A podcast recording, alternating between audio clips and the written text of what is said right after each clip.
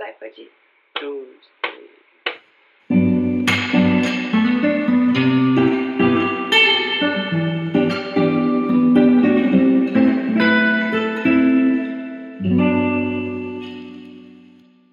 Hello, amigos! Sejam bem-vindos a Falar e Mar. Eu sou Mariana Bresciani e te recebo nesse canto com todo carinho. As palavras-chave do episódio de hoje são literalmente quarentena é uma catarse, o título do episódio.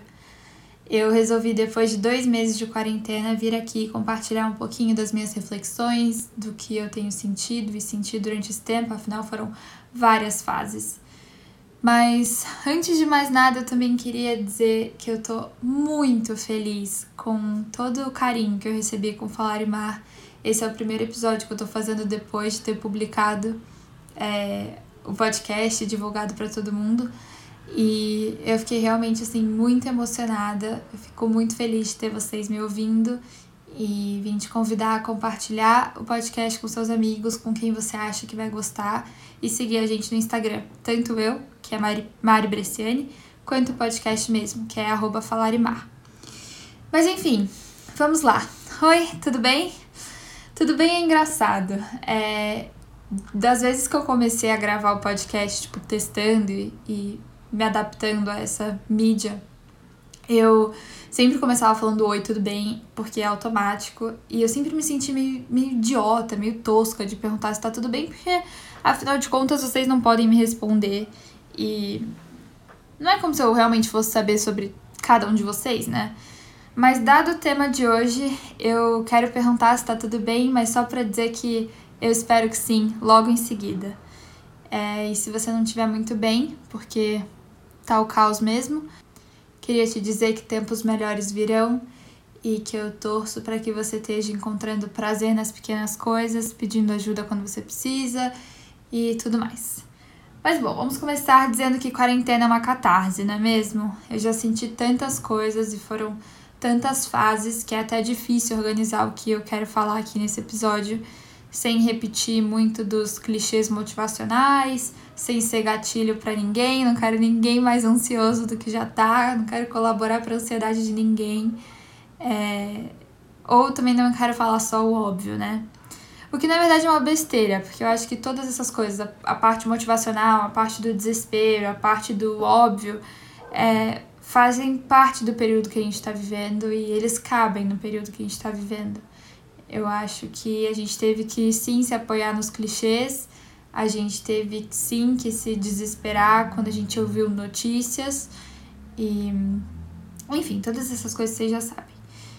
É, eu acho que o melhor jeito também de começar falando é explicando onde eu estou, o que eu estou fazendo, é, como tá a minha vida de quarentena. Porque eu de fato pertenço a um grupo bem seleto de pessoas que não está trabalhando e não tem a obrigação de estudar por EAD e tal. Eu tô num contexto bem diferente e atípico, o que tem sido bem difícil para mim. Mas vamos lá, para quem não sabe, eu sou a Mari, aquelas. Eu sou estudante de medicina, eu tô no quinto ano. E os últimos dois. Medicina são seis anos. Os últimos dois anos da medicina são a parte prática, a parte de internato dentro do hospital, ou de um posto de saúde, enfim, várias áreas que a gente atua. E eu tava numa rotina de estar dentro do hospital, tipo, entrar às seis da manhã e sair, sei lá, aí variava, desde cinco da tarde até nove da noite. Mas eu tava nesse pique muito intenso de vida de hospital e é, me sentindo muito útil, me sentindo com várias responsabilidades acho que para quem estuda medicina, você passa muito tempo estudando a teoria, assim. Você passa, pô, durante quatro anos eu fiquei de 8 a 6 na facul, só ouvindo aulas e ouvindo sobre doenças e mesmo assim falhando em ouvir aulas e saber as doenças, mas não veio a caso agora. É... E aí quando você entra no internato, você vê que, caramba, você tem uma responsabilidade, que certas coisas é, se você não fizer, ou ninguém vai fazer, ou a pessoa vai ter que se desdobrar para fazer. É o período que eu mais aprendi. Eu passei dois meses, vai, dois meses e meio por aí, dois meses é, no internato e dois meses e meio ou três meses. Agora não sei. Mas enfim, foi a época que eu mais aprendi, foi muito incrível. A minha faculdade fica a uma hora da casa dos meus pais, a casa que eu moro e sempre morei. E aí eu tinha acabado de me mudar para um apartamento perto do hospital, exatamente por conta dessa rotina de horários loucos, né? E aí eu tava adaptada, tava começando a pegar gosto pelo meu espaço, por ter que. pelas tarefas, sabe? Até fazer faxina e comida. E curtindo ficar lá. Eu e a minha amiga Bia, que mora comigo, a gente tinha decorado tudo, colocado tudo novinho com a nossa cara, então. Tudo isso para dizer que a quarentena veio num período em que minha vida estava não só agitada, mas também preenchida preenchida de novidades, de novas responsabilidades e tal. Eu lembro que eu e meus amigos a gente reclamava bastante sobre como a gente estava cansado e sobrecarregado, porque de fato é muito puxado. Mas aí a quarentena veio como esse descanso total, exagerado, numa intensidade muito maior do que a gente queria, e agora a gente tá sofrendo e tá todo mundo parado. E eu falo parado porque, como o internato é a parte prática do curso, a gente não tem aula teórica normalmente. Então, enquanto as faculdades estão se organizando, umas dando férias, mas a maioria com EAD, no meu caso, a gente não tem esse EAD de você ter que acordar às 8 da manhã e ficar assistindo aulas, porque eu não, se eu tivesse indo para a faculdade, eu não estaria tendo aula teórica, sabe? E a parte prática não dá para você repor virtualmente, né? Então tá meio que tendo algumas aulas algumas vezes na semana e você fica meio que por sua conta para aproveitar o tempo e estudar se você quiser ou não também. Por isso que foi tão difícil encontrar uma rotina e acho que aos poucos, cada, cada semana a rotina é diferente, mas aos poucos eu acho que eu tô encontrando o meu caminho. Tô falando tudo isso para vocês também entenderem que eu tô, de novo, como eu disse, nessa bolha de pessoas que estão meio sem grandes obrigações. Então, o que eu vou falar aqui talvez não seja a experiência de todo mundo, na verdade, eu acho que é a experiência de poucos, mas dá pra gente incorporar na nossa vida de todo jeito. Então, eu saí do internato numa sexta, no fim do expediente, achando que ia voltar na segunda normalmente, coitada, e cá estou eu, há dois meses em casa. E é bizarro, porque parece outra vida, parece que faz muito mais tempo do que realmente faz. Eu lembro que naquela sexta mesmo, eu tinha. Eu e meus amigos a gente tava zoando, eu postei um story falando o mundo desabando e a gente aqui em cirurgia. Então a gente sabia que as coisas estavam complicadas, mas eu acho que a gente não tinha entendido que o Brasil tava tão próximo de entrar nas mesmas regras, sabe? E se você me falasse lá em março que a gente ia ficar mais de dois meses em casa, eu, nossa, eu não acreditaria nem por um segundo, não passou nem pela minha cabeça. Na real, pelo contrário, eu tava sofrendo de ter que passar duas semanas, hipoteticamente, em casa parada, porque eles avisaram só no final de semana que a gente não teria mais internato por um, né, estaria suspenso por um período indeterminado. Mas enfim, eu acho que essa foi a minha primeira fase. A primeira fase da quarentena foi de não levar a sério, eu não tinha entendido, era como se na minha cabeça o link entre a ameaça e as decisões que estavam sendo tomadas não fizesse sentido. Porque a nossa ameaça é esse vírus invisível a olho nu e ele foi capaz de revirar a nossa vida e fazer os países tomarem medidas tão, tão necessárias, mas tão drásticas também. E aí, sendo ele invisível e não um desastre natural, Deus me livre, um ataque terrorista, Deus me livre todas essas coisas, ficava mais difícil entender os cuidados que a gente tinha que tomar e respeitar tudo. E com o passar dos dias eu fui, né, internalizando isso e percebi que o cuidado que a gente tinha que tomar era o isolamento. E o isolamento era o máximo que a gente pode fazer para todo mundo ficar bem. E ele também é tão difícil de fazer. E ele também seria a nossa maior fonte de ansiedade. E eu digo a maior fonte de ansiedade porque existem mil motivos para você se sentir ansioso durante um período de confinamento e isolamento. Hum, difícil até listar, mas Obviamente, por não poder sair e viver a sua vida do jeito que você vivia antes, depois por ter que adaptar as atividades que você fazia fora de casa e passar a fazê-las dentro de casa, ter que se conformar em ocupar só quarto, sala e cozinha e tornar a convivência com as pessoas que você mora muito mais intensa. Todas essas coisas são muito difíceis e muito novas. E naquele início, acho que hoje a gente está mais acostumado. Então a gente já entende que se você for no supermercado, você tem que sim lavar todas as coisas. E ninguém questiona mais que quando você chega em casa, você tem que botar roupa para lavar ou que você tem que sair com máscara. Mas naquele início foi um boom de ansiedades, porque ninguém, ninguém sabia como ia ser. E isso foi o pior para mim, não ter respostas, porque óbvio, eu gosto de tudo dentro do controle, mas Eu não tinha respostas nem sobre como a gente ia viver com isso coletivamente, e ninguém tinha, e nem sobre quando a minha vida ia voltar. Foi um período bem egoísta, mas eu acho que necessário e compreensível. E aí eu passei por um período também de sofrer pelas coisas que eram para ter sido e não foram. Como eu disse, nossa vida foi revirada e nossos planos foram todos cancelados. Não só os planos, mas os shows, as formaturas, os rolês, os nossos compromissos, até minhas obrigações e responsabilidades dentro do hospital foram canceladas. Ao ponto de que a rotina foi cancelada. A minha vida no meu apartamento novo foi cancelada, os meus estágios no hospital foram cancelados, as minhas interações com os meus amigos, que talvez eu nem levava tão a sério assim, foram canceladas, o BBB na casa dos meus amigos foi cancelado, então é, dentro da cultura do cancelamento, o coronavírus veio cancelar todo mundo e tudo que a gente conhecia até então. Isso é meio dramático, mas é bem isso mesmo, se você parar para pensar. E aí, nesse contexto, eu tava lendo um livro que vocês já sabem, que é O Poder do Agora, e uma passagem ficou muito comigo, inclusive já falei dela e quero trazê-la de novo. Mas por já gostar muito de autoconhecimento, eu já entendia que a mente não lida bem com o tédio, com a instabilidade, com a falta de controle e entendia que era por isso que a gente também cria as histórias na nossa cabeça, para que essas histórias sejam explicações, para que a gente possa se apegar a alguma coisa em tempos de tanta incerteza, né?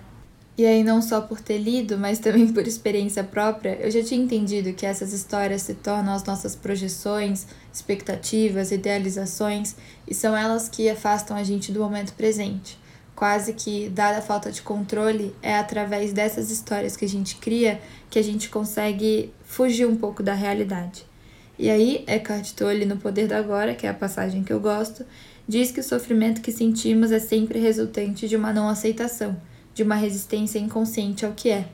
E é óbvio, estava muito difícil aceitar a realidade como ela é, estava muito difícil é, tanto o egoísmo de saudades da minha rotina, mas também de entender que o mundo estava passando por essa doença e as pessoas estavam morrendo e a economia ia por água abaixo, ia faltar grana para todo mundo. Então foi um boom de ansiedades para mim, porque como eu disse, a gente tem todos os motivos do mundo para estar tá ansioso. Mas foi também nessa época que eu percebi que beleza, estamos todos ansiosos, inclusive porque a gente está frustrado pelas coisas que eram para ter acontecido e não aconteceram. Então, por mais que a sua vida possa ter sido, sei lá, menos impactada do que outros, a sua mente estaria sofrendo também, porque ela estaria tendo que lidar com a readaptação, mas também com a frustração por ter tido seus planos revirados de cabeça para baixo. Eu quis falar de frustração e trazer essa passagem do livro de novo, meio como uma maneira desnecessária, porque não precisa, mas como uma maneira de validar que a gente tem sim motivo para estar tá todo mundo triste, todo mundo sofrendo, pelo menos sofrendo mentalmente, o que já é bastante coisa.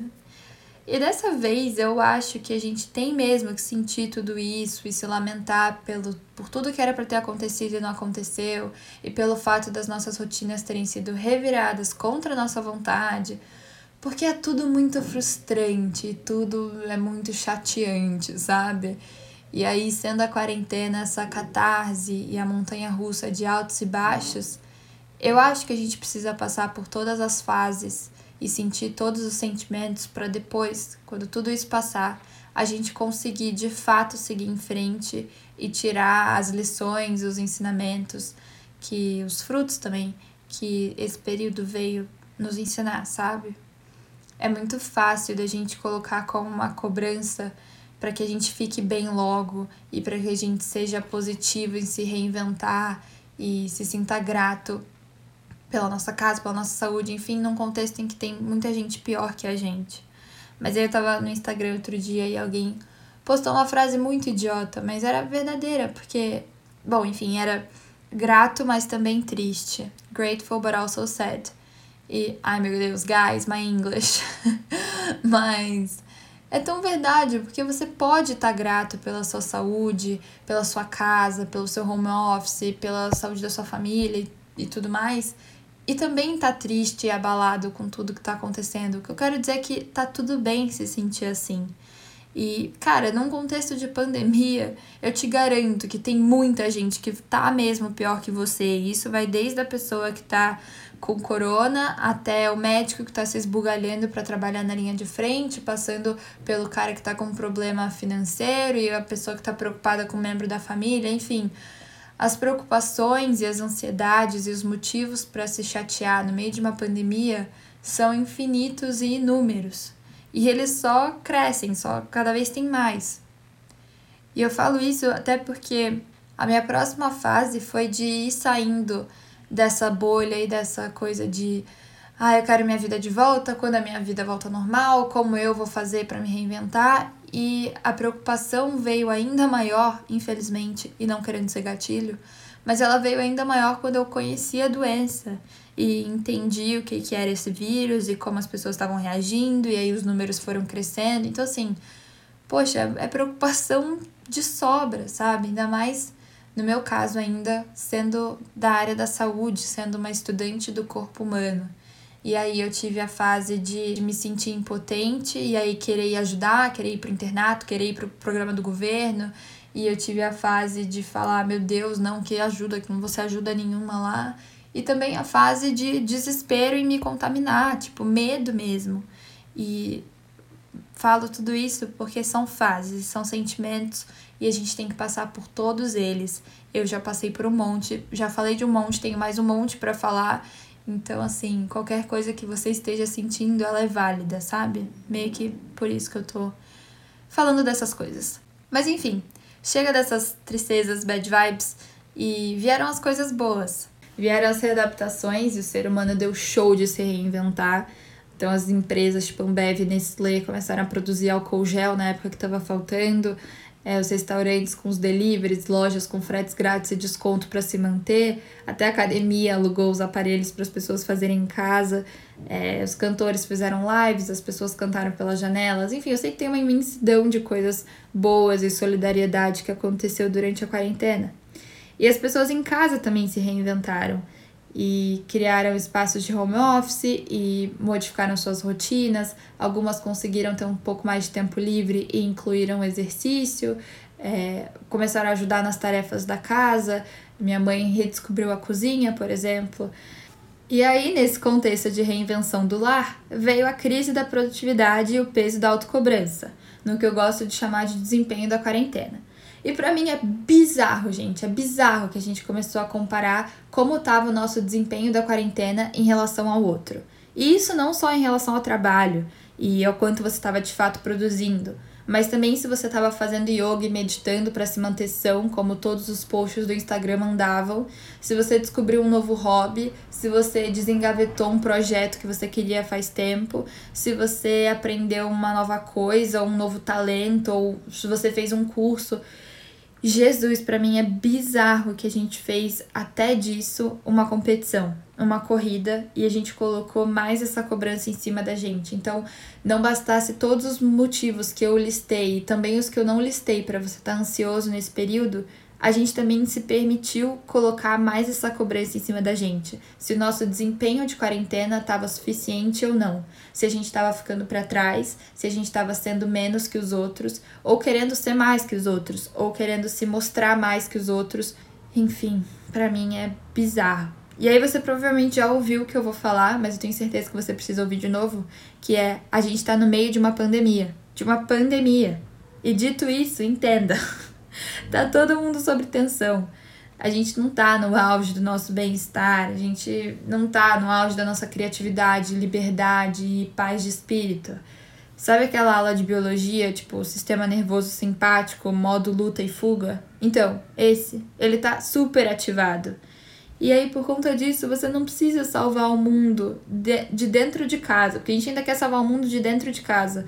E você também não precisa cumprir uma bucket list de coisas que você sempre quis fazer no seu tempo livre, mas nunca conseguiu. A gente está sobrevivendo a uma pandemia, a gente não está em casa à toa. É um pouco diferente. E eu sei que não parece diferente na prática, mas no seu corpo é bem diferente. E aí eu vi um quote no Instagram de uma poeta, acho que ela é poeta, ela chama Emma Zack. E tá em inglês, mas eu fiz questão de traduzir e faço questão de ler aqui também Então, citando Emazek numa tradução bem michuruca, digo que com esse tempo aberto, você não precisa escrever o próximo best-seller. Você não precisa ficar na melhor forma física da sua vida. Você não precisa começar aquele podcast. O que você pode fazer ao invés disso é observar essa oportunidade, essa pausa. Os mesmos sistemas que vemos desmoronando na sociedade estão sendo chamados a desmoronar em cada um de nós individualmente. Os sistemas que nos ensinaram que somos máquinas, que vivem para produzir e que somos descartáveis se não produzirmos. Os sistemas que nos ensinaram que o ganho monetário tem prioridade sobre a humanidade. Os sistemas que criam nossas inseguranças e depois capitalizam sobre elas. E se ficássemos curiosos com esse tempo livre e não tivéssemos outro compromisso senão experimentar o ser? E se você criasse arte só pelo bem de criar? E se você se permitisse descansar, chorar, rir, brincar e ficar curioso sobre o que surge em você? E se o nosso verdadeiro objetivo estiver de fato nesse espaço? Como se a Mãe Terra estivesse dizendo: Não podemos mais continuar por esse caminho. A hora é agora. Estou te lembrando de quem você é. E aí você se lembraria? Quando eu li foi muito impactante. Eu li bem no início da quarentena e acho que fez todo sentido do mundo. Espero que tenha ressoado aí também. Mas quis trazer esse poema também porque ele me dá o gancho para o próximo assunto. Dentro da minha bolha extremamente privilegiada de quem pode ficar em casa e não precisa se preocupar em colocar comida na mesa, porque tem até duas pessoas muito especiais fazendo isso por mim, eu percebi que a corrida pelo melhor desempenho da quarentena não era o caminho, era furada e noiar com isso ia me fazer muito mal. Mas sem querer soar paradoxal, de certa maneira, é nesse período que eu tô me vendo com maior quantidade de tempo livre e numa rotina que não me exige muito e não é tão preto no branco assim. Eu tenho mais liberdade para fazer as minhas coisas. E é até diferente de férias, porque normalmente férias você viaja, você tem programações e atividades. Nesses tempos de quarentena eu tô literalmente em casa e aí seja por esse tédio, seja para aliviar o estresse, ou seja de fato porque o Instagram sugeriu fazer tie-dye, enfim, mil coisas, eu me vi de fato mexendo com coisas que eu não, não mexia antes. E me propus a fazer novas atividades e descobrir novos hobbies e fazer um curso. E foi nesse período, inclusive, que eu criei o podcast e me desvendei pelo mundo do áudio e de tudo que envolve ter um podcast no ar, que também não é uma coisa tão simples assim. E aí o resultado disso foi que os dias que estavam preenchidos com essas atividades, os dias lúdicos de criatividade, acabaram sendo os melhores dias da quarentena, ironicamente.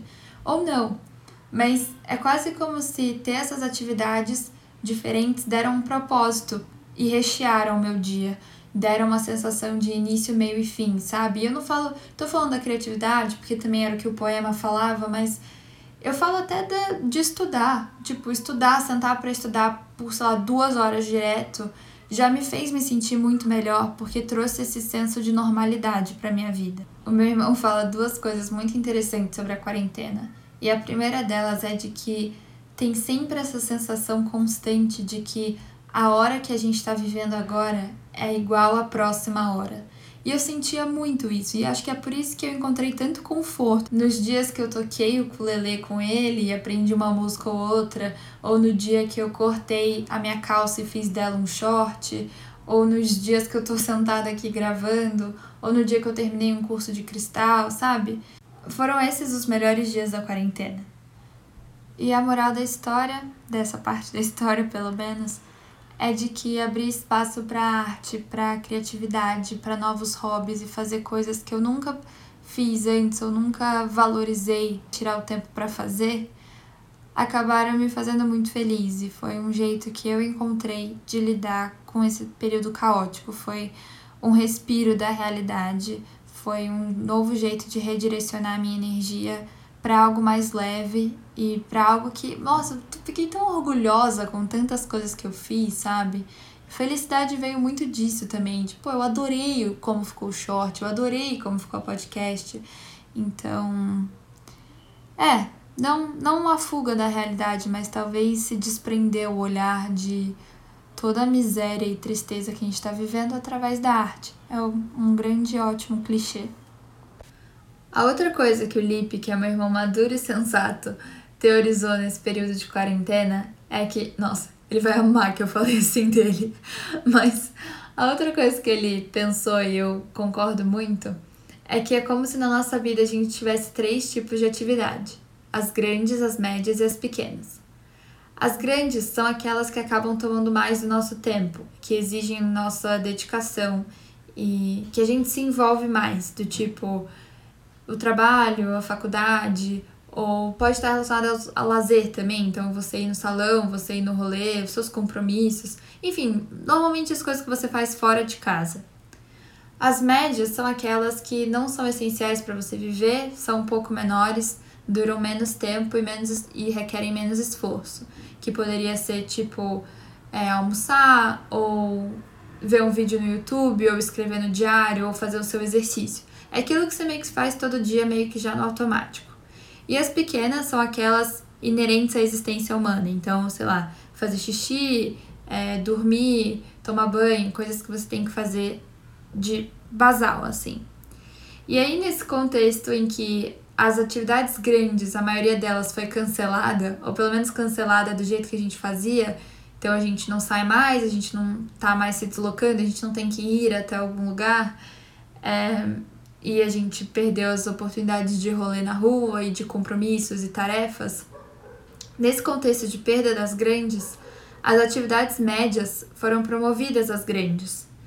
E aí elas passaram a ser o auge e o que preenche os nossos dias. Então, você ver um vídeo no YouTube, você almoçar com sua família, você fazer yoga, acaba sendo o ponto alto do seu dia. Só que essas atividades são as médias, não são as grandes. E com isso fica sempre aquela sensação de que a gente está insatisfeito, que a gente não está completamente preenchido, porque coisas muito menores e muito mais simples da vida passaram a ser o grande diferente dos nossos dias que tá muito relacionada a essa coisa que eu acabei de falar sobre os hobbies e as pequenas atividades. O dia que eu cortei a calça e transformei em short foi um auge, do mesmo jeito que o dia que eu, sei lá, tirei foto com a câmera analógica foi o auge dentro de casa, sabe? Então, eu acho que isso explica muito também por que, que a gente tá tão insatisfeito e parece que a gente tá meio hiperativo, sem gastar toda a energia que tem na gente, ou meio cunhaca, assim, sabe? Morrinha. Porque é como se a gente estivesse estocando um monte de energia, ao mesmo tempo que o momento exige da gente muito. Então a gente está extremamente desgastado também. E aí é uma coisa estranha, você está desgastado sem quase que fazer nada. Eu acho que no fim das contas, o que a gente percebe é que todo esse tempo livre que a gente pode gastar no Instagram, no Netflix, dormindo, não tá tão gostoso assim. Gera uma pura do manhaca e uma preguiça crônica. É, eu acho que isso explica muito do jeito que eu tô sentindo. Tá até difícil responder o WhatsApp. Eu tava lendo um artigo em que uma psicóloga tava explicando por que, que responder o WhatsApp tá mais difícil do que o normal. Tipo, agora que a gente tem mais tempo, teoricamente. Gente, não dá para falar pelas pessoas que estão trabalhando em home office loucas para tentar manter o emprego delas e a empresa funcionando e rendendo. Mas assim, para a maioria dos meros mortais, é, a gente tem mais tempo agora. E mesmo assim, responder o WhatsApp tá mais difícil. E aí ela falava alguma coisa sobre, tipo, a nossa comunicação se tornou 100% virtual. E coisas que antes a gente fazia para descontrair, para relaxar, tipo, ficar no Instagram, ficar no celular, bater um papo com alguém, ou, enfim, ver Netflix, passaram a ser nosso único jeito de comunicação e a nossa comunicação por obrigação também é feita dessa maneira agora. E, e aí a gente não tá mais indo ao Netflix pelo. É que ela fala do WhatsApp, eu tô estendendo pro Netflix, mas a gente não vai mais pro Netflix e pro YouTube no momento de descontração da sua rotina caótica. A gente faz isso porque a gente pode, tá sobrando tempo e tá sobrando energia e você precisa de estímulos para, enfim, né, ser lúdico. E aí ela falou outra coisa interessante que foi que mesmo que você esteja menos atarefado em casa, como é o meu caso, não significa que a gente não esteja com a nossa mente ocupada ou overwhelmed, sobrecarregada. Ah, enfim, tangente isso daí. Nem tava planejando falar, mas achei que era interessante. Acho que nesse episódio eu falei de muitas fases, de negação e de não entender a gravidade das coisas, de ficar preocupada com a saúde mental e ficar frustrada com raiva e egoísta, querendo a minha vida de volta e depois encontrar outras coisas para fazer e me distrair e artes e criatividade, e novos projetos. E aí depois eu percebi que na verdade não dá para fazer artes e projetos todos os dias, eu preciso passar um tempão estudando. E aí eu reclamava de estudar, mas eu vi que estudar é a coisa que me tem me feito bem e trazido normalidade para minha vida. Enfim, foram muitas fases, estão sendo muitas fases, e é por isso que eu quis chamar de quarentena uma catarse, ao ponto que eu não consegui nem escolher as palavras-chave para o episódio. Mas agora já faz dois meses, e até como relato pessoal, assim, como eu me sinto agora, né? Acho que já deu para sair do estado de negação, pelo menos, e perceber como o coronavírus é real e ele é perigoso ocupando a posição de estudante de medicina, estudantes do corpo que eu ocupo, eu confesso que eu tô bem aterrorizada. E bem aterrorizada com os números do nosso país. Bem aterrorizada com a política e com o nosso presidente. Essa incerteza de como a gente pode reagir cada um de um jeito ao vírus ainda me causa muita ansiedade. Tô numa noia de limpeza absurda. Ontem eu tive que sair de casa para uma enfim, uma coisa que eu precisava fazer que era um pouco mais longo do que só ir no supermercado. E eu não vi a hora de voltar para casa, para minha zona livre de germes. e é muito louco. Acho que vocês já ouviram alguém falar sobre isso também, mas eu tava assistindo série com a minha mãe e aí, tipo, a menina chegava da escola de uniforme e ficava se roçando na cama com a roupa que ela chegou em casa e eu achei estranho. Aí minha mãe falou: Cara, eu realmente tô sentindo aquela coisa esquisita quando as pessoas se abraçam muito na série. E eu, eu sei que tem muita gente se sentindo assim também. E eu acho que, como eu criei esse espaço, eu também tenho um pouco da função de reforçar a necessidade do isolamento. Se você puder, por favor, fique em casa eu não sei como vai ser quando tudo isso acabar. É uma coisa que também me intriga pensar que a partir do momento que o prefeito, presidente, governador, quem é que seja, falar, ah, tá liberada a quarentena, eu não imagino como a gente vai voltar a ocupar os espaços. Com certeza a vida já mudou muito. E tenho inclusive medo de voltar para minha rotina no hospital, o que era uma coisa que eu queria tanto no início. Eu acho que eu tenho menos pressa de voltar para a vida real, exatamente por conta de todas essas incertezas que a gente continua tendo, né? Eu sei que a gente já progrediu bastante do início, mas ainda a sensação é de falta de controle e ausência de resposta, sabe? Então é, hoje eu tô calma, mas como eu disse, quarentena é uma catarse e cada dia a gente pode estar de um jeito. Talvez amanhã eu tenha necessidade de adrenalina, como um amigo meu disse, que ele só queria sair na rua, ralar o joelho, fazer casquinha, tirar a casquinha e sair na rua para ralar de novo. Eu achei muito engraçado quando ele falou isso, porque é muito uma sensação de estar na rua, né? Ralar o joelho e de ter vivido coisas e, sei lá, se relaciona a esforço físico e não sei, é tudo que a gente não tá tendo muito agora. Mas é, vim, falei aqui um monte de coisa, uma montanha russa. Às vezes eu sinto raiva, às vezes eu sinto desespero, às vezes eu sinto calma e não tenho pressa alguma. Outras vezes eu tenho uma urgência e uma ansiedade absurda. Ansiedade é uma constante, não é mesmo, meus amigos? E eu acho que cada um lida de um jeito.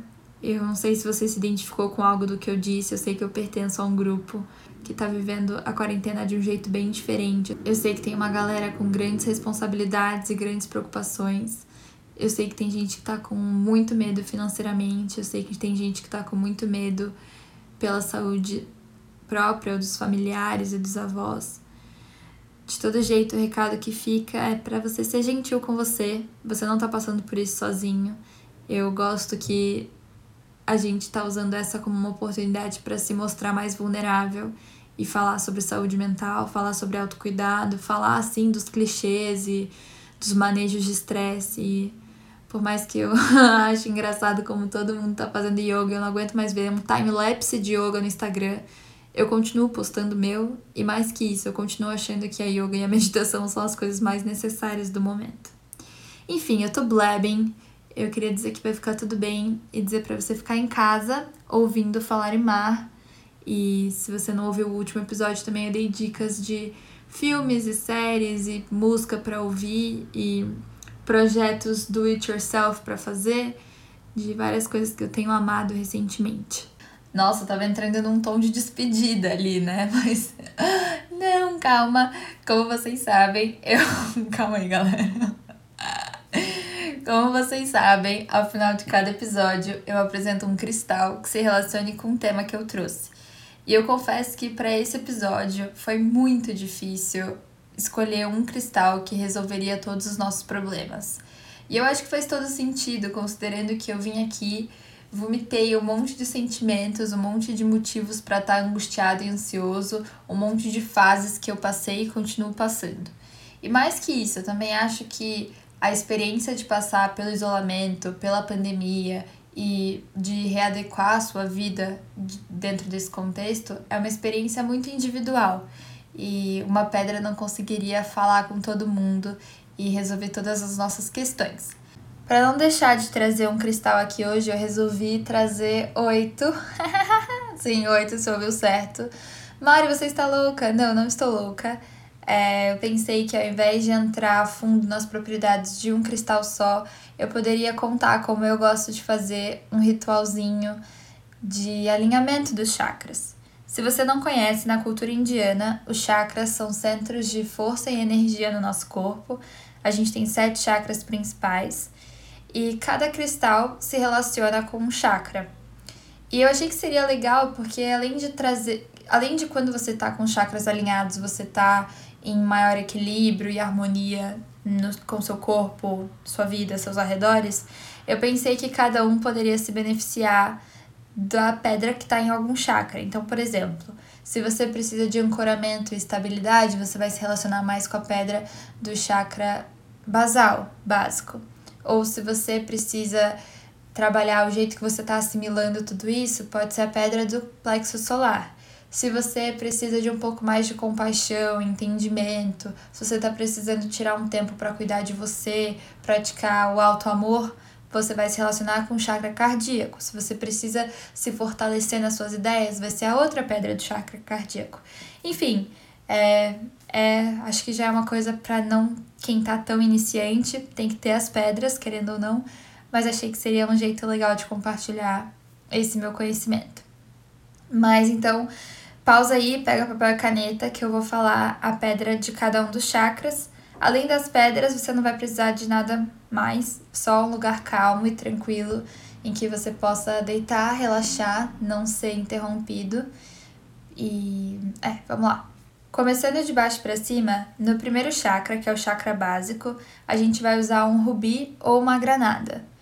O chakra básico está localizado na base da coluna, então algumas pessoas gostam de colocar entre as pernas, em cima da cama, e outras, como eu, gosto de colocar tipo mais abaixo que der entre as pernas.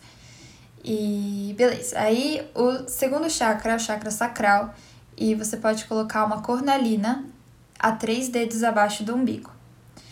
Depois, no chakra do plexo solar, que é o terceiro, você pode colocar um citrino e aí você vai colocar um pouquinho acima do umbigo, meio que abaixo do seu osso do externo. O quarto chakra é o chakra cardíaco, e nele a gente vai usar duas pedras. Uma é a malaquita e o outro é o quartzo rosa. E esse você coloca os dois no centro do peito. Em seguida, você no chakra laríngeo, que fica na garganta, vai colocar uma água marinha ou qualquer pedra de cor azul assim. A larimária é uma ótima. Depois, você vai para o chakra do terceiro olho, que é o sexto chakra. E nesse você vai colocar a azurita. Esse chakra fica no centro da testa, entre as sobrancelhas. Você coloca a pedra lá. E o último chakra você vai colocar uma ametista, que é o chakra coronário. No chakra coronário, você não vai colocar no topo da sua cabeça. Quer dizer, você vai, mas você vai apoiar a pedra na cama, na verdade. Não vai botar ela na sua testa, por exemplo.